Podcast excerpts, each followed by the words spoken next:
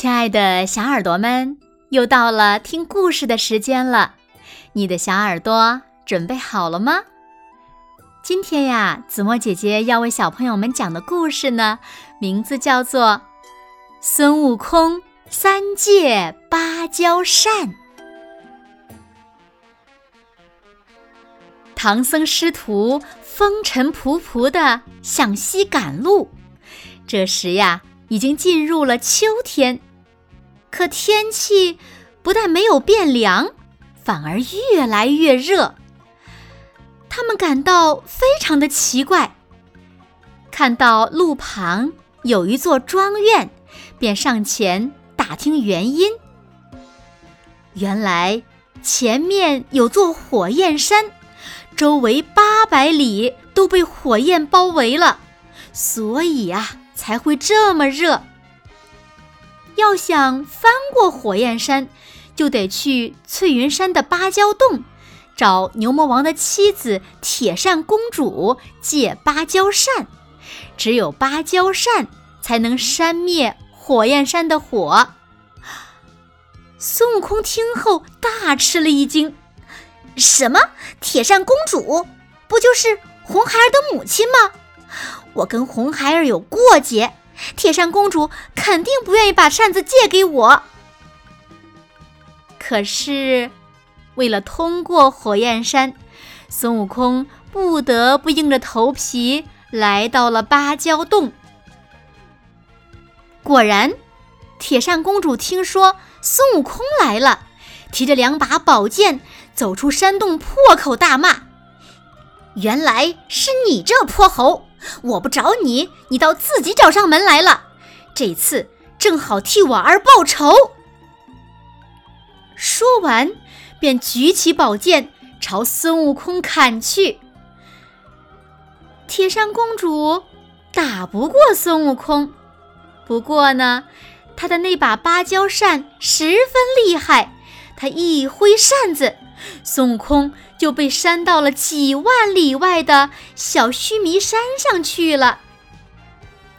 小须弥山有个灵吉菩萨，他得知了孙悟空的遭遇后，便说：“大圣别急，我送你一粒定风丹，有了它，铁扇公主就扇不动你了。”于是。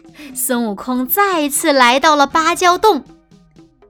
这一次，无论铁扇公主怎么扇，孙悟空都纹丝不动。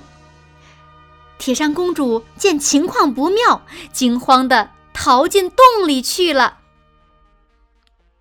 孙悟空呢，他灵机一动，变成了一只小虫子，也跟了进去。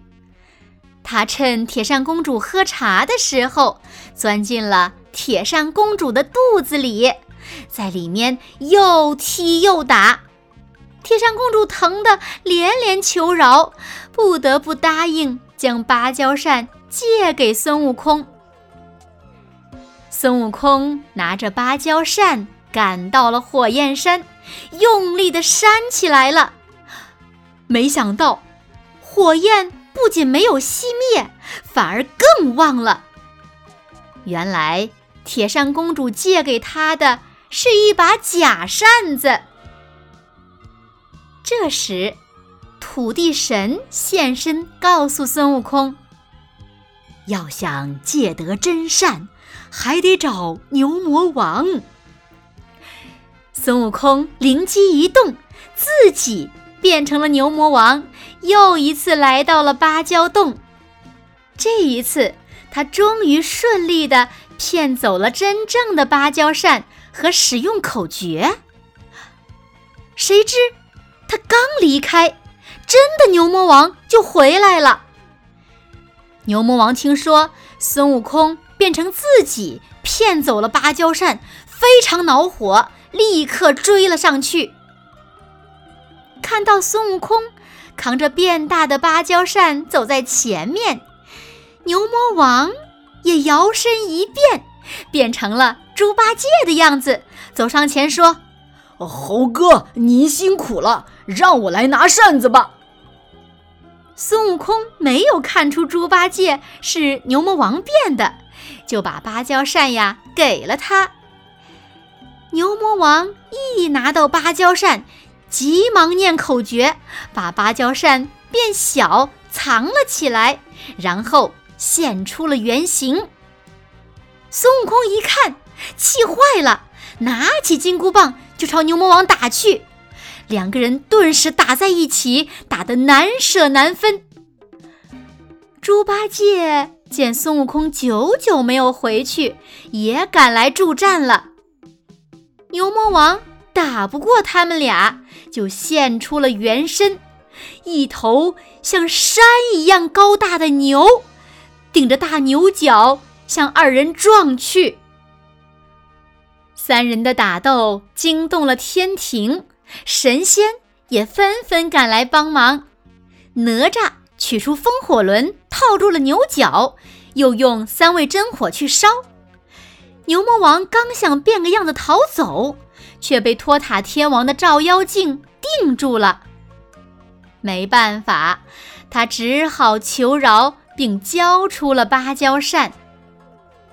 就这样，孙悟空拿着芭蕉扇。飞到了火焰山，扇灭了满山的大火。师徒四人顺利地通过了火焰山，继续西行。